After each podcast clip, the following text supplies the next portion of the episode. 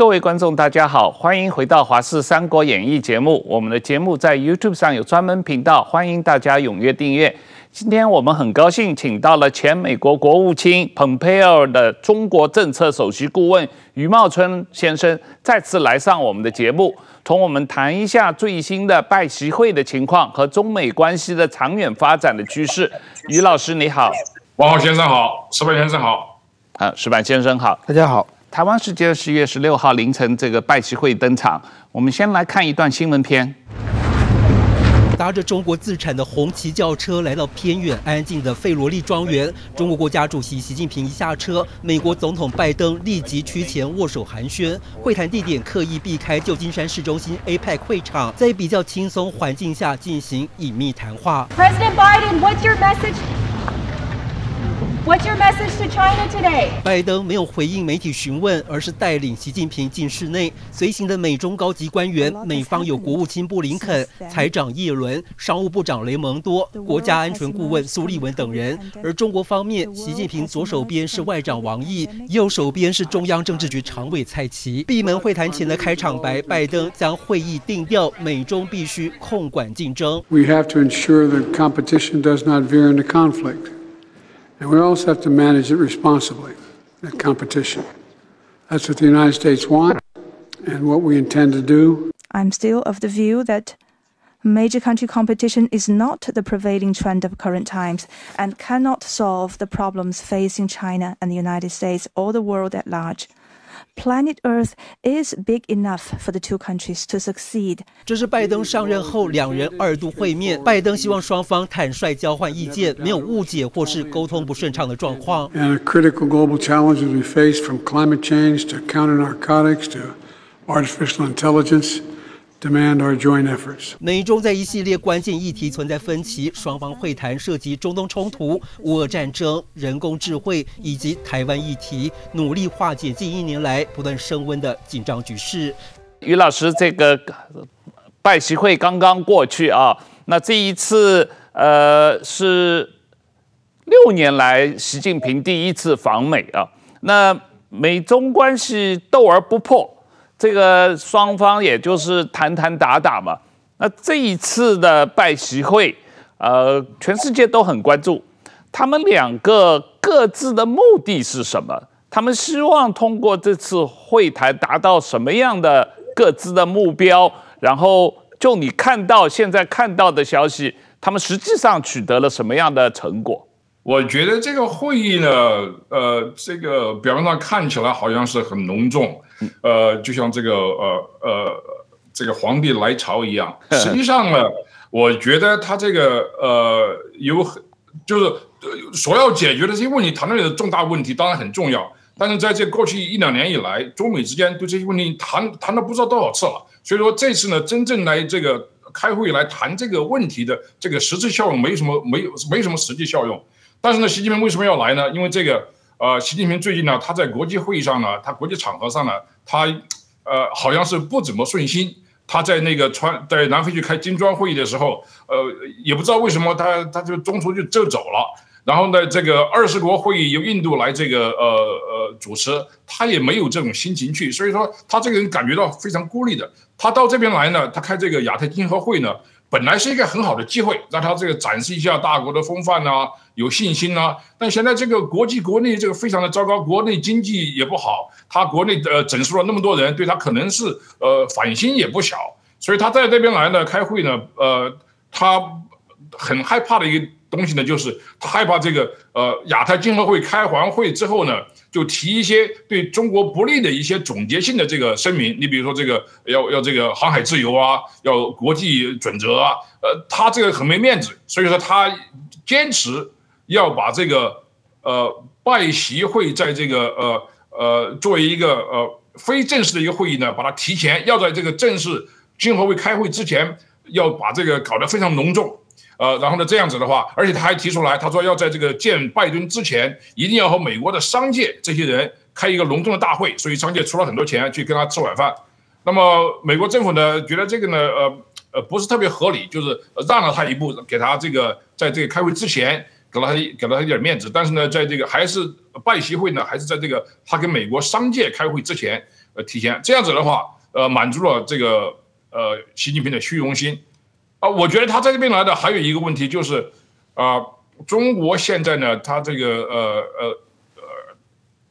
过去几年以来，美国一直要跟他合作，要谈判。中国现在觉得他他好像是呃呃这个呃还不太愿意。那现在没有办法了，没有办法，因为中国现在突然发现，这个他跟美国对抗起来呀，他实际上对美国的这个经济上、技术上的依赖，比美国对他的依赖要大得多，所以他现在没有办法，只好来啊谈一些问题呢，也没什么具体的解释。另外还有一个很大的问题，就是你看看这个经合会啊，跟其他不一样，跟什么二十国会议啊，跟这个金砖国家会议不一样。这个亚太经合会呢，它的很多国家。都是中国的周边国家，那么这中国的周边国家跟中国现在关系搞得非常之僵。中国现在这个菲律宾啊，跟越南啊，跟这个呃日本呐、啊，它冲突基本上每个星期都有一点冲突。所以说他来了之后呢，怕这个这些人在这抱团攻击他，所以他在这边来，他说：“哎，我呢这个我现在不跟你们这些小国家玩，我就跟这个你们的你们的领袖啊，这个呃这个呃美国总统。”来搞一个这个呃缓和，然后呢，我们搞一个高峰会议，所以他这方面有这个宣传的目的。中国一直是搞这个的，啊、再有一点，我觉得习近平他来呢，他觉得他的这个呃想兜售他中共的这些这个呃呃治国的一些理念。你比如说，习近平在现在在中国的呃他自己觉得他是这个呃要要建立人类呃命运共同体啊，他给世界要指明方向，所以他来的这个机会呢，也阐述他的一些政治理念。好像觉得美国呢没有什么战略考量，他自己也有这个，呃呃，这有一些这个宏观大略。另外一点，我觉得还有一点，你刚才讲到这是中国方面的，我觉得美国呢，他从这个他能希望在这地方得到什么呢？我倒是觉得美国他主要是从事务项方面来的，他要现在跟中国接触呢，当然要接触，但他接触的目的就是我们要管控呃战略竞争，呃不至于呃擦擦边走火，所以他跟呃习近平的一些关系呢。呃，跟他这个交流呢，都是一些非常具体的。你比如说这个两军之间的这个热线啊，还有这个呃呃毒品之间的管控，呃，像这个还有这个呃人工智能方面的这个这个非军事化，像这些东西呢还是很具体的。所以说呢，这个呃美国是从事务性角度来的，呃，这个习近平来呢，主要是这个呃从这些他自己，你看汪文斌啊，在习近平来之前上个星期五。他说：“这次呢是有具有世界意义的一个会议啊，可能跟当年尼克松跟毛泽东会见还有一呃还有一比。他觉得这个会议呢，汪文斌说的话，他说这次会议呢非常重要，大概应该是有战略性的，还有这个全面呃全方位的和这个有方向性的一种一种战略会谈。我觉得这个呢有点有点这个呃有点这个这个这个在这吹牛，他好多东西的实际上没那么重要。美国确实他呃这个机会很难得，但是实质性东西也不会太多。这个呃习近平。”开场啊，就是说这个地球之大，容得下美中两国啊。不过这个，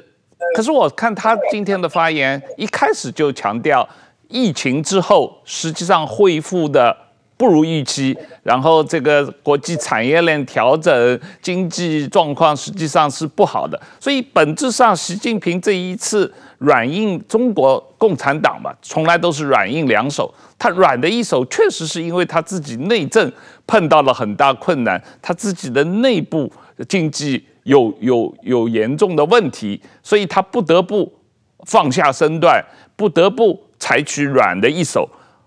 这这个角度，这个呃，石板先生你怎么看？嗯，我觉得就是说，当然中国把这次会外协会定价定得非常高，就是说有历史意义等等。其实我觉得在历史上，凡是被称为有历史意义的会谈呢，都是说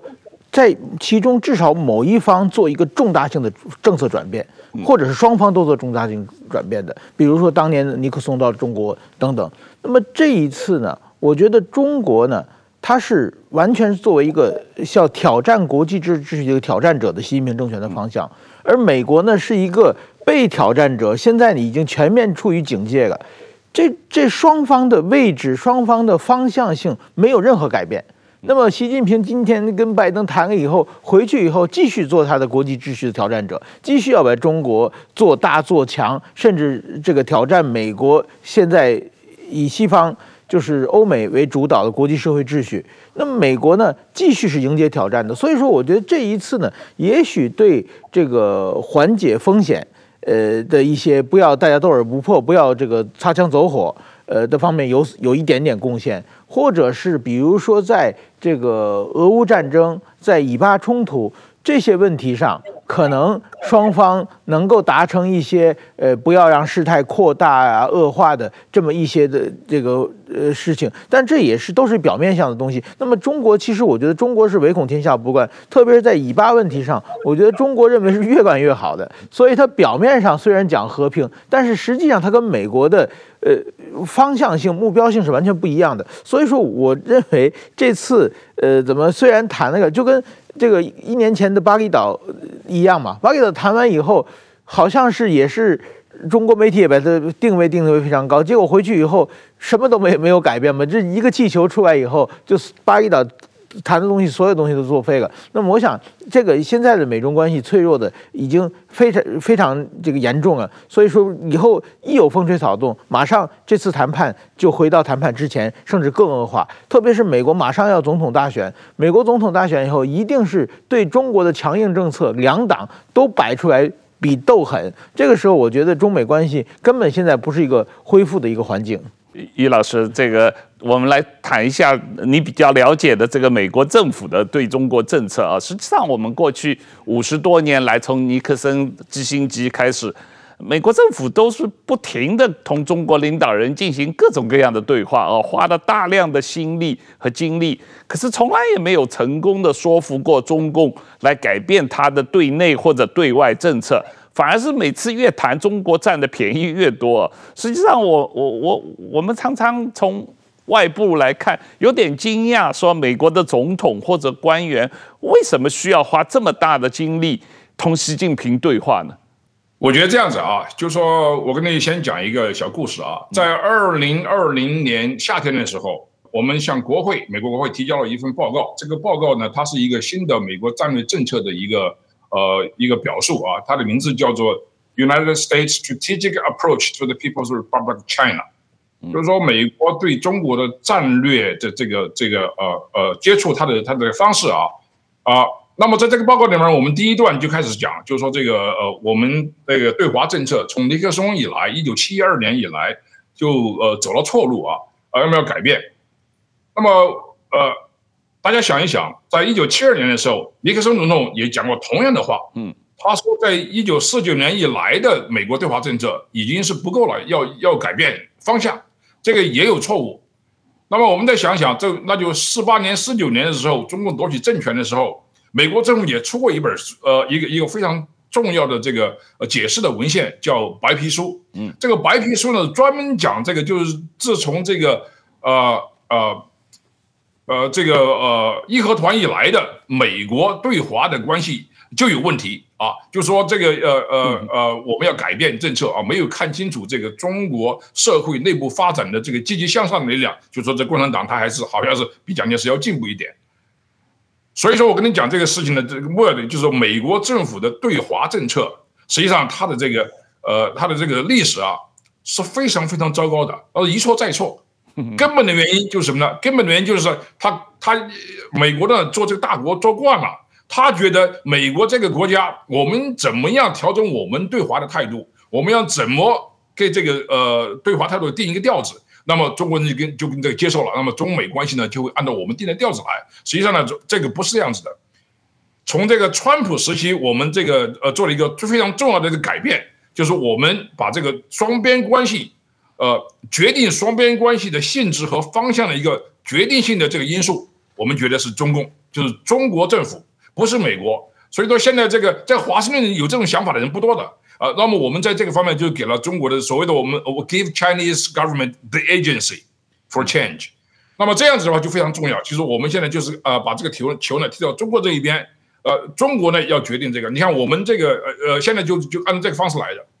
那么你刚才讲讲，就是为什么我们还要跟这个中国谈判？呃，那么现在跟中国接触呢，跟这个呃呃，我们以前尼克松以来的这种接触还不一样。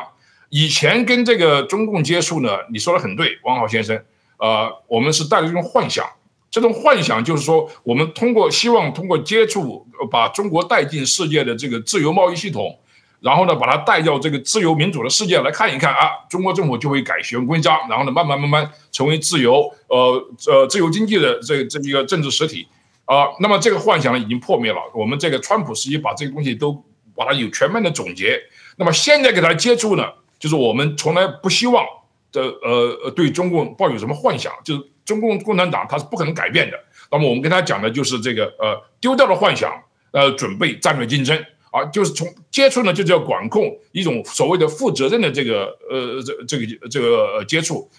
啊。这个呢，实际上是从川普时期就开始的。那么现在这个拜登政府，他一一直是那么做的。呃呃，当然做的效果和方式方法有没有这个呃可以改进的地方？我觉得有。但是在这种公共场合下，我我不是我这个 发挥这种呃呃这种看法的一个呃最好的地方。那么我跟你讲，就是现在这个我也要跟中共呃谈判，但是我们也做好了准备，就是跟中共谈不拢的时候，我们也有第二手准备。这个实际上，你看习近平的讲话里面，他实际上一再的强调，呃，这个呃，不要脱钩，不要这个推动国际产业链去中国化，不要这继续对中国科技制裁。呃，这反过来就说明美国这几年对中国的这些制裁，这些呃。脱钩这些这个去中国化的风险，去风险，呃，产业链调整是有效的。呃，共产党的本质啊，从来都是欺软怕硬啊。只有他自己困难的时候，他才会有求于人的时候，他会坐上谈判桌嘛，要要要做一些表面上的让步。但一旦他缓过来了，呃，克服了这个困难，他又从。重新这个重施故技啊，重新露出他的这个本质来啊，所以对于美国政府来说，实际上跟他谈不谈没关系，你只要坚持你对他的这些呃制裁围堵的政策，最后习近平可能也会被逼的做一些让步吧。他我觉得这个让你看啊，他习近平讲这个话呢，他实际上是一种一种宣传。呃，这个调子好像就哎，你们不要跟我们脱钩，好像美国好像美国有这个跟他脱钩的那么一个一个政策。啊、习近平，你看他讲话，他说这个我们这个可以这个呃这个呃呃共存啊，可以这个和平共处。他的内部讲话根本不是这样子，他觉得他跟美国的交往，所有的交往都是这个你死我活的斗争啊。呃，如果说他跟美国的这个交往，那么美国可以到中国，美国人可以自由到中国去和中国老百姓接触啊，那么他这个政权就会呃就会有危机的。所以你看，现在在美国啊，呃，所以他这个是非常害怕的，他他也非常这个不公平的，他不可能讲这个。实际上，这个呃，之所以提出有这么这些问题，有这个呃脱钩的这些现象发生，还有这个有制裁，不是美国的政策，是中国自己的行为造成的。所以说，他要改变了之后，这个都就没问题了。我跟你讲一讲，你比如说这个呃，现在呃，大概有三十万的美国呃中国学生在美国学习，嗯。这个自由开放的，谁都可以来啊，但是呢，呃，中国制定一些法律、一些政策，把到中国去学习的一些这个呃美国人，呃，当做这个自然的这个这个嫌疑、间谍的嫌疑。所以说，美国国务院一天到晚就发一些这个这个呃旅游旅游警告，劝美国人不要到中国去，你这有有风险的。所以现在在在中国学习的美国人，五百个人都不到。嗯你看一看这个，就就是就是这种社会制度的这个现实啊。中国如果不改变这个的话，呃，也不行的。你比如说刚才这个，你刚才讲到这个什么脱钩不脱钩，好像习近平呃按呃言下之意就说美国好像有一个政策，美国没有这个政策。美国是一个这个呃民主国家，美国这个联邦政府实际上对美国的私有经济、私有企业影响是非常小的。你比如说刚才那个这个呃美国的这个呃财政部长。耶伦呃女士啊，她天天这个跟中国讲，哎，我们不是没有跟不想跟中国脱钩，脱钩对两个方面都不一样的。实际上，这个这个现在脱钩的现象发生的非常非常快，不是由美国政府指指定的，各个大公司都意识到，为了自己的这个本身的公司的利益，他们都从中国脱钩出去了，都跑了啊，连这个苹果这样的公司，他们都在呃准备二手。所以说，它很多这个产业能力都移到中国，呃，移出中国之外了。所以这个是中国的社会现，呃，经济现实。而还有，你比如刚才，呃，呃，我们讲这个，呃，呃，上个月美国的商务部长，呃，这个 Gina Raimondo 到中国去，他签署一个很重要的协议，就是说，哎，我们这个要要加强，呃呃，美中之间的人员交流，要要呃，尤其是旅游业啊，就是说美国的旅客要到中国去，呃，要增多。那么现在这个呃，这个美国想去中国的呃旅游的人很少很少，基本上没有人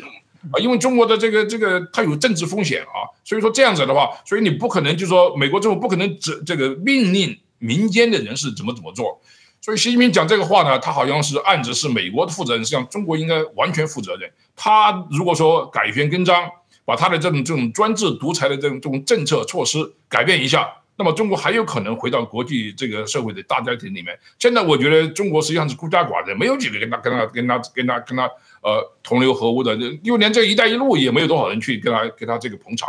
矢板先生，你注意到最近中国国内的宣传的这个风向啊？这个从原来是战狼外交反美的，突然之间又开始讲着这个中美友好了，要要要。讲这个呃，这个四十年来这个中美关系不能够这个呃切分了，大家都要一起这个呃合作了。呃，这种风向的转变，纯粹是为了这个给习近平这次去美国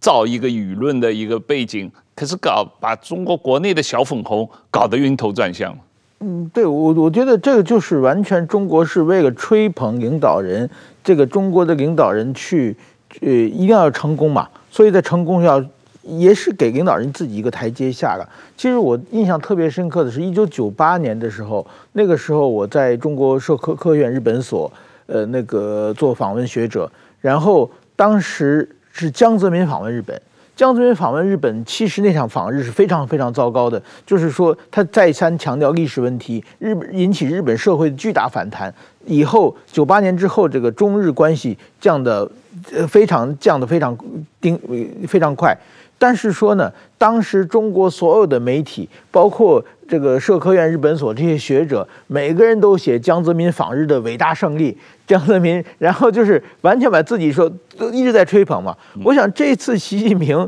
访问美国，也一定是变成一个伟大的胜利。但是实际上他能解决什么问题？我觉得完全解决不了不了问题，反而是怎么说呢？现在全世界渐渐的，其实过去啊。大家还有一个对江江泽民时代、胡锦涛时代一个假象，就是胡锦涛时代和江泽民时代，有的时候他的政策也是一忽左忽右的，有的时候国内突然之间收紧一段时间，但是过一段时间又放开了。然后呢，这一次习近平的左转和锁国这个状态是暂时性的，还是一个真正的国家方向掉头以后就再也不回来了？这个呢，我觉得包括美国在内的日本，我想台湾很多人也是啊。要要看这个，因为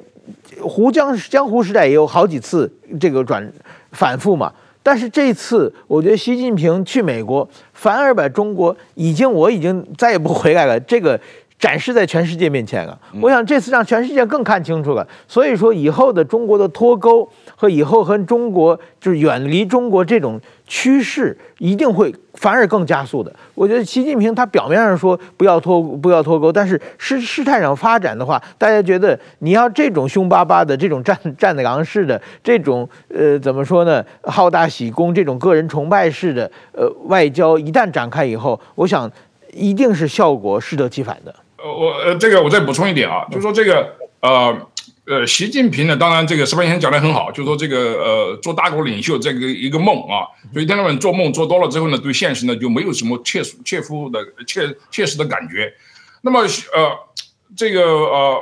就说美国和呃中国，甚至很多主要的国家，在过去几年以来，因为疫情啊这些关系啊，都有这个经济上的一些这个下跌啊。但是呢，这一次呢不一样，就是说。呃，美国你看它的恢复的很快，因为它有一种自由市呃经济的一些自己自我调节的一些机制啊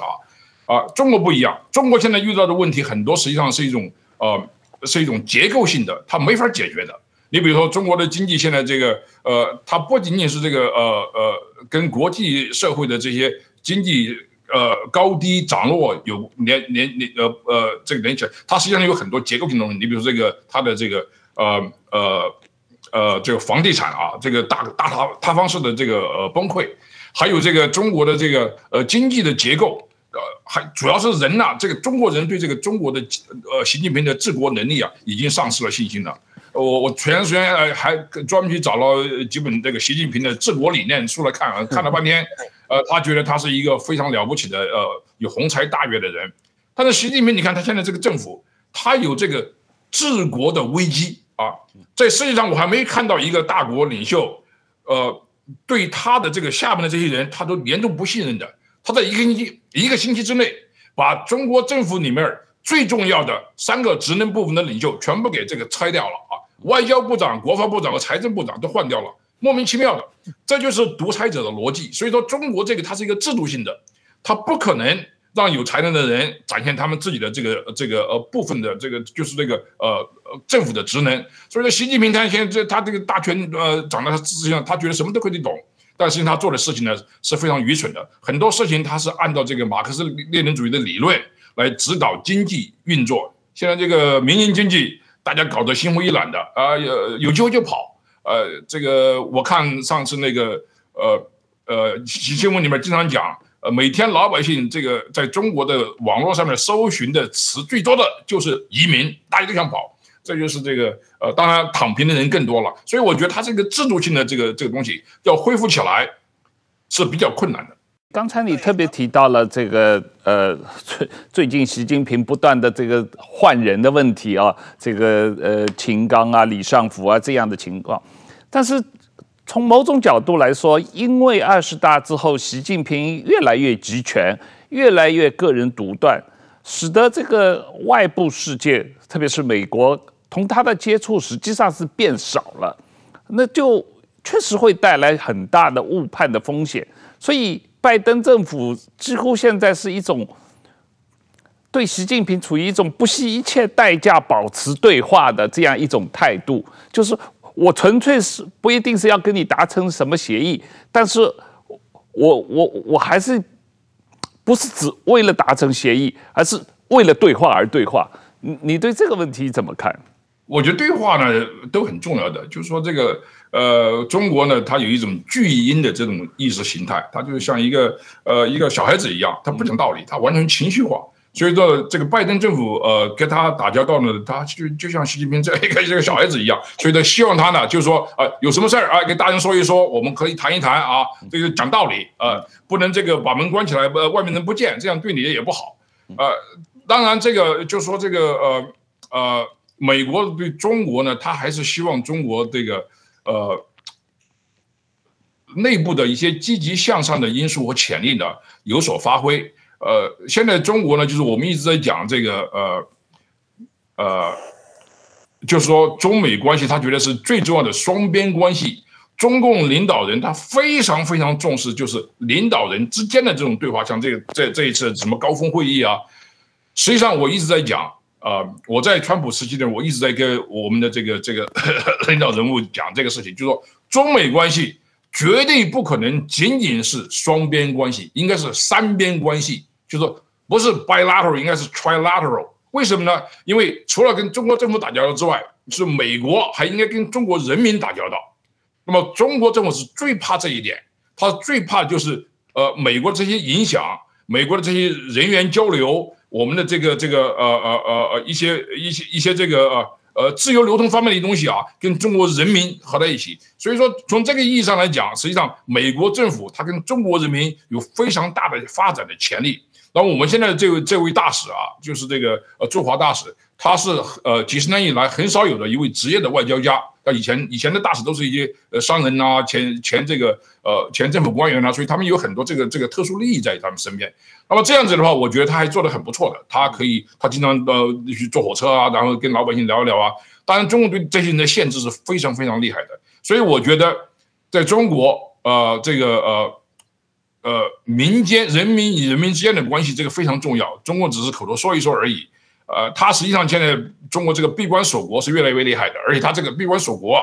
他也不像呃韩呃北朝鲜那样非常的原始啊。现在他闭关锁国是非常高科技的，嗯，他可以透过对信息的绝对控制啊，对这个呃呃国际上的一些这个呃团体呃，他做这个常备管控啊，呃进进对他们的这个电子通讯进行监视啊，他都做的很很很这个呃很道很地道的。所以我觉得要真正发展中美关系，实际上政府之间关系很重要，但是很重要的是就是，呃，美国和中国民间一定要有发展关系。这就是为什么这个苏联这个呃时期，我们非常注重跟呃东欧集团里面这个异议人士啊，或者是他的这个这个宗教人士啊、文化人士啊交流，这个是非常对社会进步是非常重要的。我我们来谈一下台湾的情况。这个当然这次拜习会也也是为了降低在台海爆发战争意外的这种风险啊。那从台湾的角度来讲，每一次这个美中峰会，台湾就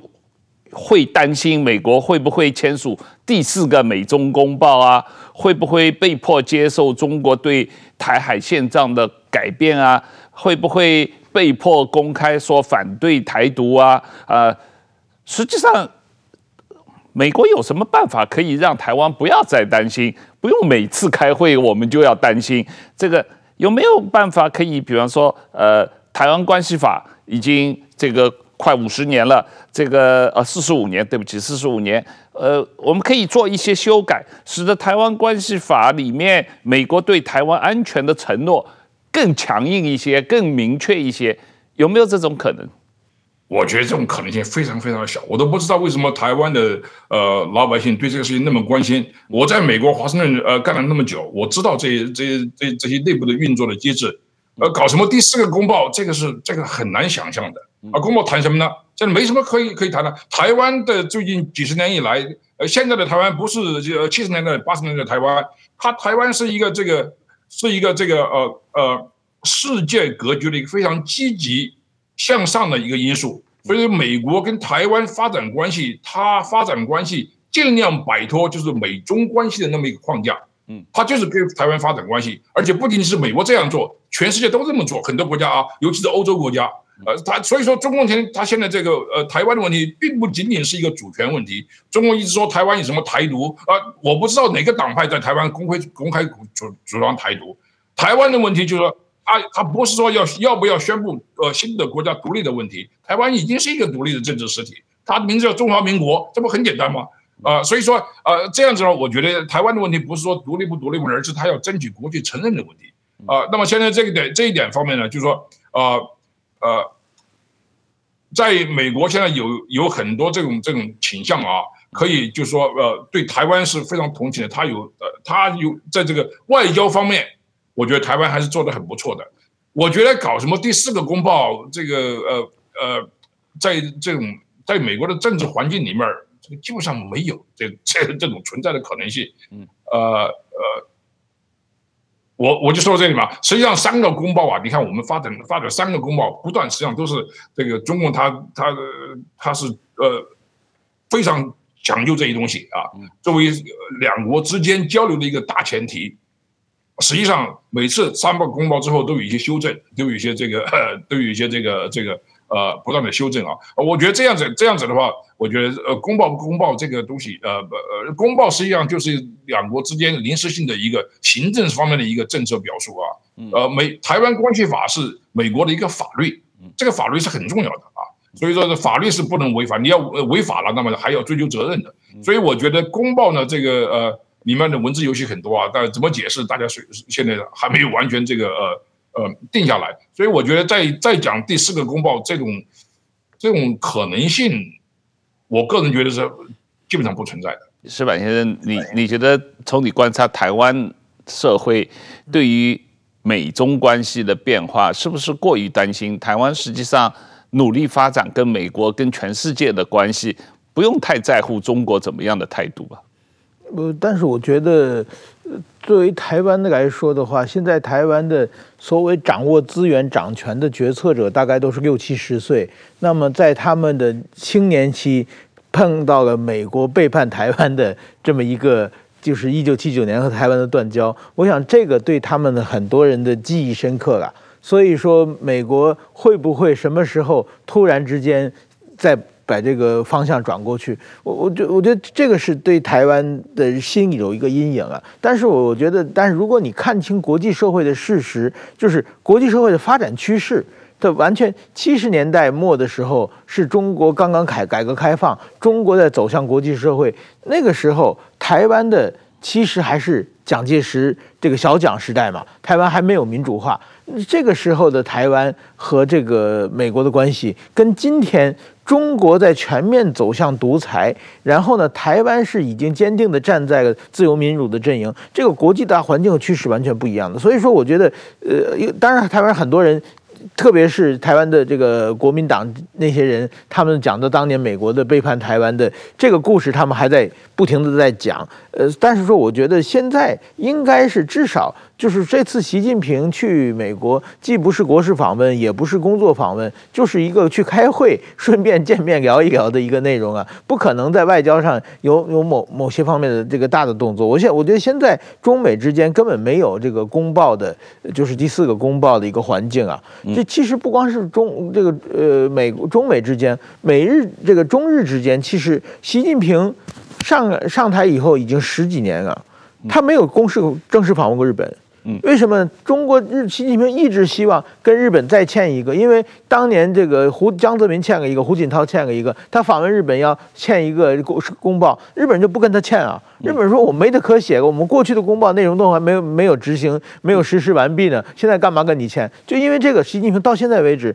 他上台二零一三年，就是如果二零一二年算的话，他是当党党共产党总书记嘛，到现在已经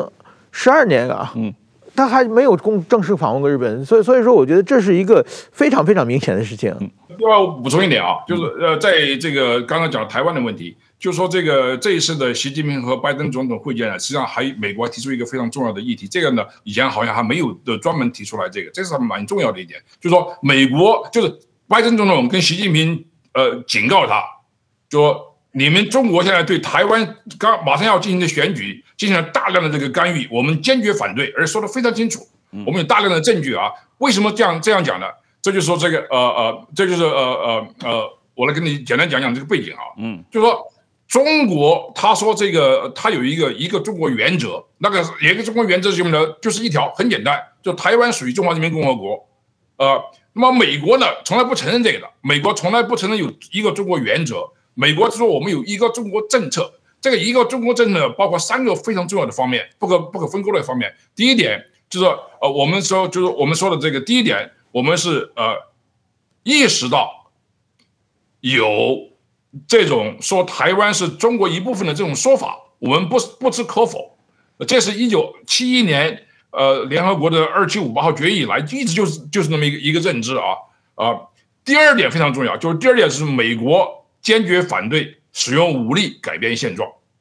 啊，这就是为什么这个呃，拜登总统和他之以前的所有的总统，一旦有危机，他就说我们美国一定要用军事的呃干预的方法来阻止呃共产党呃这个解放军犯台，这个非常清楚的，因为这是一个中国的原则。第三点非常重要，第三点就是为什么今天我说的有这个新的议题啊，就第三点，我们呃呃一个中美国的一个中国政策，第三点非常重要的就是说啊。未来台湾问题解决的方案一定要由两岸人民自由选择同意之后才能生效啊！所以这一点呢是非常重要的。就这三点，呃呃，你看美国这个总统，他每一次他说我如果中共犯台，武力犯台，我们美军就要武力进行干预，阻止中共犯台。台湾关系法也呃还没提到那一步，但是美国总统他用行政长官的命令，呃，经常讲这个事情啊。拜登总统讲了好几次了啊。呃，这就是为什么他有这个这个法理在里面，他有这个没，这是跟呃一个中国政策有非常密切的联系的啊、那么美国国务院或者白宫的发言人在美国总统每次上讲了这个之后呢，他就回来说这个跟美呃刚才总总统讲的这个事情呢，呃跟我们的一个中国政策没有任何这个冲突的，这就是为什么没有冲突，因为这个他是呃他是跟刚才讲的一个中国政策的第二点和第三点。它是非常吻合的。从台湾公众的角度来讲，我们怎么样能够呃理解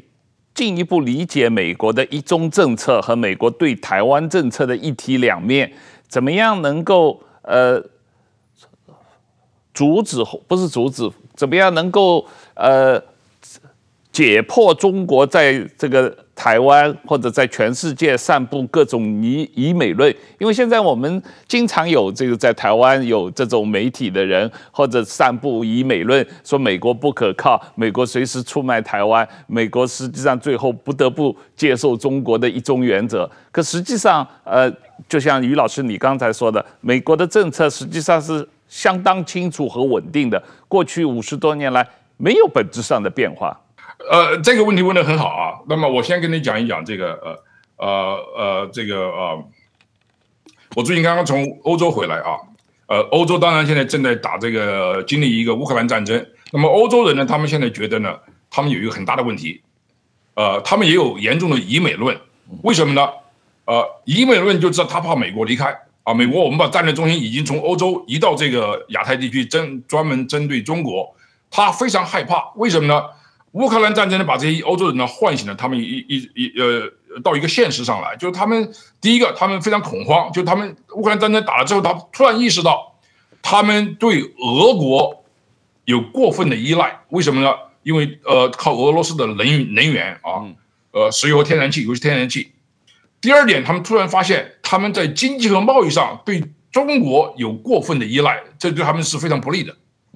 那么最重要一点啊，就是他们一大恐慌之后，他就觉得这个他们在这个安全问题上对美国有过分的依赖。所以说现在现在欧洲国家，尤其北约的国家，他们重点想的一个问题，他们有很多非常怕美国离开，这也是以美论。为什么呢？根本的原因就是他们没有一种自主，没有一种 self reliance，就他们没有发展自身的能力，在美国这个。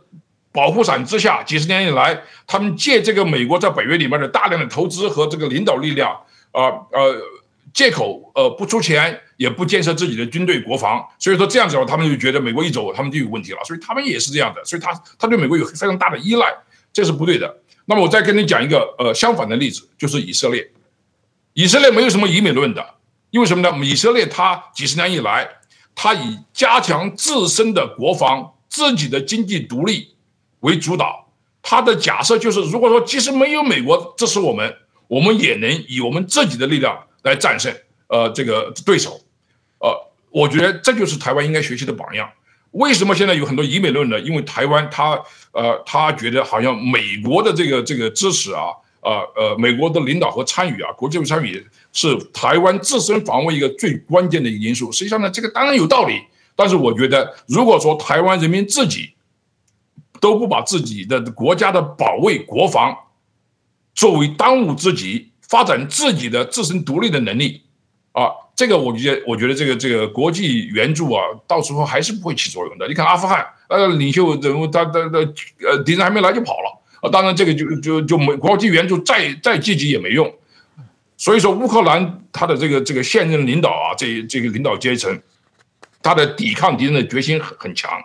这不全世界都支持他们，所以说我觉得这个呃这个呃台湾的以美论之所以产生呢，就是因为你们对美国的这个呃对国际上的这个这个依赖很重要，但这个依赖呢也不见得没有道理，当然很重要。所以我觉得呃一定要用自主的角度去看台湾的这个经济，台湾的这个这个你们呃的国防呃国际呃武器上的研究能力也不比其他国家差的啊，就是说呃这个呃呃。可以以美国的这种盟友关系，呃呃为基础，然后发展自己的力量。所以说，我对台湾最近呃自己建造自呃这个呃自自己的这个呃潜艇啊，这这些方式都是非常重要的一个一个契机了。你可以呃发展自己的，就是说在假想就是最坏的情况下，没有国际资源的情况下，你怎么样保家卫国？怎么样把自己的国民动员起来？呃，台湾有很强的国民国民意识的啊，还有这个，当然你是这个呃。呃，民主自由的这个这个这些制度啊，都很重要。所以说，呃，我觉得呃，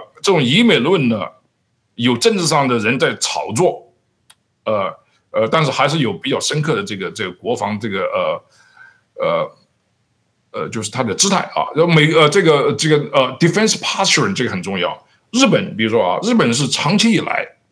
就是呃二战以来就是呃完全依赖美国的这个安全防务，它这种关系。这非常重要的。如果说没有日本和美国的这种安全这个关系，那么这个呃呃，日本的这个呃二战以后的这个国家的这个独立性啊，它的自主权啊，都很有问题的。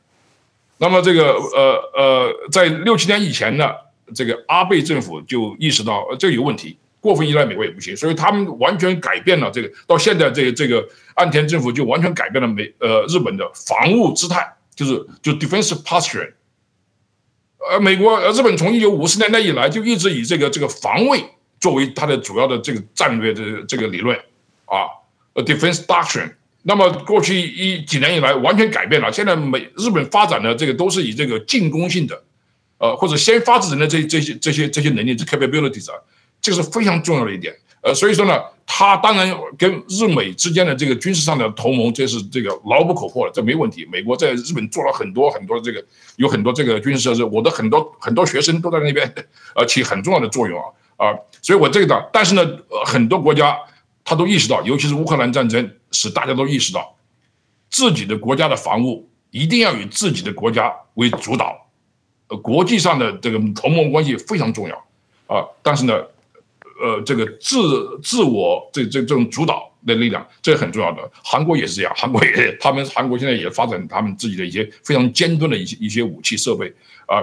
呃，但是呢，所以说美国的很欢迎这些这个这个呃国防姿态的转变。我这个于老师，你这一段说的非常好，我我也是非常的同意哦。不过，呃，台湾这边有一些讨论，就是担心现在有呃乌克兰战争，有中东的以巴战争，然后有这个台海危机，美国是不是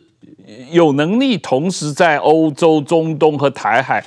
同时应对三场战争？呃，还是回到刚才我讲的这个这个这个线索啊，就是说这个。呃，为什么全世界的战争都必须要让美国人来打？呃，是吧？就美国，它可以应付，它有这个全球的这个战略力量的投射的能力，这没问题的啊。所以说，你你不要听这些一些独裁国家到处吹嘘他们的什么航空母舰的这个能力啊啊！美国的航空母舰的这个 这个这个威慑是是无可比比拟的。但是呢，就是说美国呢，它有它的战略重心，就是说美国呢，它在这个呃呃。美国的国家安全一天到晚，因为美国是个大国嘛，美国的国家安全一天好几百个，但是呢，所以说呃，一个非常非常糟糕的政府啊，它往往是这个呃分不分轻重，嗯，那么实际上我觉得在在这个川普政府里面，他川普政府时期他最大的贡献就是把美国的战略这个呃呃威胁的这个清单有一个轻重缓急。啊，列了一下，我们把中共作为作为头号，因为中共他有很多的战略意图与他的这个能力，还有他享享享受了很多其他国家不可能有的一些呃不能有的一些机会，所以这样对美国形成的这个战略威胁是很大的，而且不仅是对美国，对全球都这样的啊。那么我们下面就列了啊，俄国、呃这个北韩还有伊朗这些都有，所以我们有一有一个清单。那么所以说你刚才讲的这个呃三个地区啊，呃有这个战争，你比如说，假如说我们假设欧洲有一场战争。欧洲国家的这个它的经济实力很强大的，嗯，他们是自己的家园有什么，他完全依赖美国，这个是不对的。美国可以可以领导，我们有很多先进的这个呃这个呃技术，我们有很多先进的武器，还有很多这个呃作战的一些非常有经验的一些人员，呃，这个东西很重要的。但是保家卫国一定要以自己的国家的这个这个呃为为为立足点啊，呃。你比如说像这像这个以色列，以色列这个跟呃这个呃呃。哈马斯打仗之后，他第一点没跟美国讲，就是我们需要你帮助，但是我们不要美国出一兵一卒，啊啊，我们自己可以可以把我们的自己管好，但是我们需要你的不断的给我们的一些政治上的资助啊，这个财政上的资助啊，或者武器方面的这个这个援助，这是重要的。而且以色列他这个，你现在美国，你看那个这个总理啊，这个纳坦尼亚胡啊，呃，他大家觉得好像他是一个这个鹰派，实际上纳坦尼亚胡他做的最好的一件事情就是把以色列经济搞好了。他呃，把以色列以前的半社会主义的一些一些呃市场呃这个经济啊反市场机制都给去掉了，所以他现在这个以色列这个经济就自自由呃贸易体制的一个非常成功的一个榜样。所以以色列现在还有很多很多这个能力啊，呃，他可以做很多事很多事情啊。所以说这就这就是我觉得这个一个国家一定要立足于这个自身，然后呢依靠像美国这样的大国。呃，来这个呃，为你伸张正义，帮助你的这个国防。我们美国有很，美国现在对这个呃世界上的国防承诺啊，除了这个呃双边和多边共同防御条约的规定之外，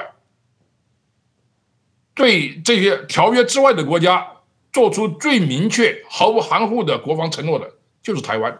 没有其他国家。所以说这个这个呃台湾的这种以美论的，这个是呃我觉得很大程度上是一种政治的炒作，呃没有没有必要的。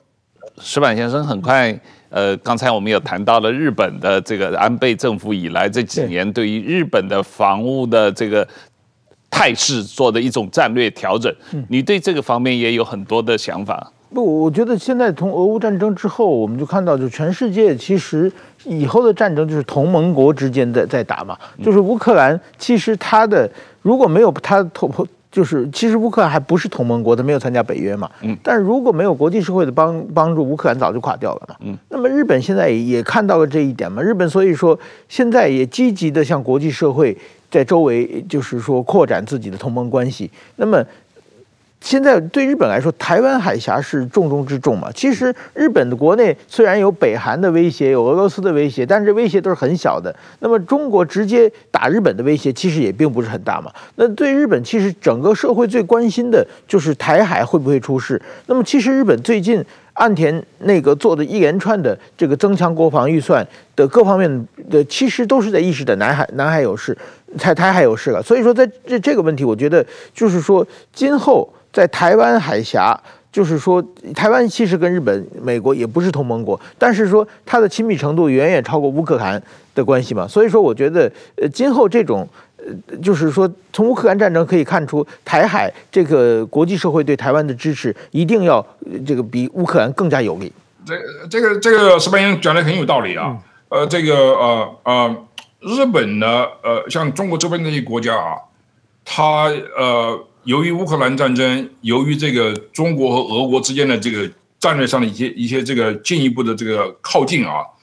所以说很多国家周边国家，它跟美国想的都非常接近了。因为美国是一个世界大国，它所有的政策都是都是全球性的，它有全球考量的。呃，那么 我在政府里面呃做了那么久，我都知道这一点，所以我们我们很少有就就看台湾问题就是台湾问题。啊，看这个这个 Kosovo 问题是 coso 问题，它是一个全球这这一一个一个一个链组织起来的，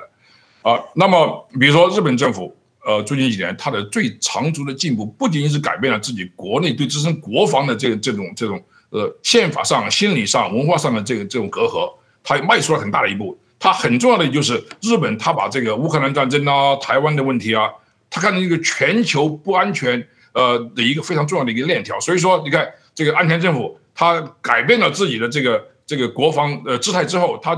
首先跑到北约去啊，跟这个欧洲国家呃联，因为这是他有联络的啊，呃有有联关联的，呃呃韩国现在他也是那么想的，他觉得这台湾问题根本就像北韩一样，北韩的问题不是一个朝鲜半岛的问题，这个世界性的问题，所以说这个呃呃中国和俄罗斯呢，它连在一起呢，它实际上是欧亚方面都有一个共同的威胁，所以这个这个从战略角度来讲。我们不要觉得好像是呃台湾问题就是台湾问题，呃，它有很多很多这个国际上的关联的问题，很多很多亚洲的很多国家，它为什么对这台湾的问题很关心呢？因为大家都觉得中共的侵略绝对不可能停止于台湾，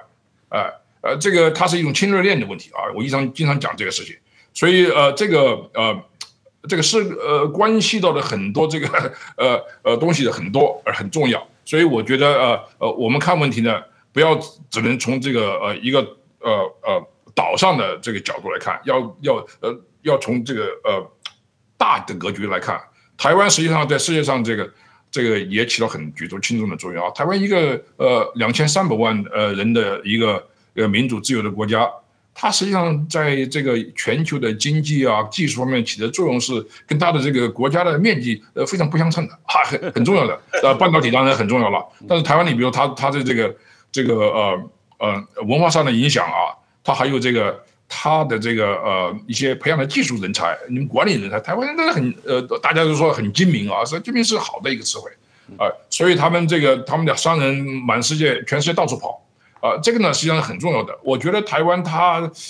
它在很多意义上，它是一种世界的一个非常重要的一个参与者，呃呃大家都看得很清楚，所以我觉得这个呃大家不要觉得这个呃。台湾的问题就是台湾地区本身的问题，你们对这个很呃大陆的影响实际上也很大的，大家这个看不看不见这个 呃，我觉得呃这个想得宽一些大一些啊，这个呃呃中国的问题呃如果是中国不民主不自由，那台湾的的这个国家安全永远有问题。是是是，确实是台湾是世界的台湾啊，所以我们要在全世界上架台湾啊。这个呃，谢谢这个于老师，我们今天时间耽误了你很多时间。听说呃，你这个今天接受了十个采访啊，这个来跟我们花这么多时间解释这个美中关系和解释美国对中国对台湾的政策。那我们希望有机会今后常常向你请教啊。谢谢于老师的时间。哦，不客气，不客气。这个拉拉杂杂讲了一些随想，就是随想。谢谢，谢谢，谢谢于老师。谢谢，呃，谢谢石板先生，谢谢大家。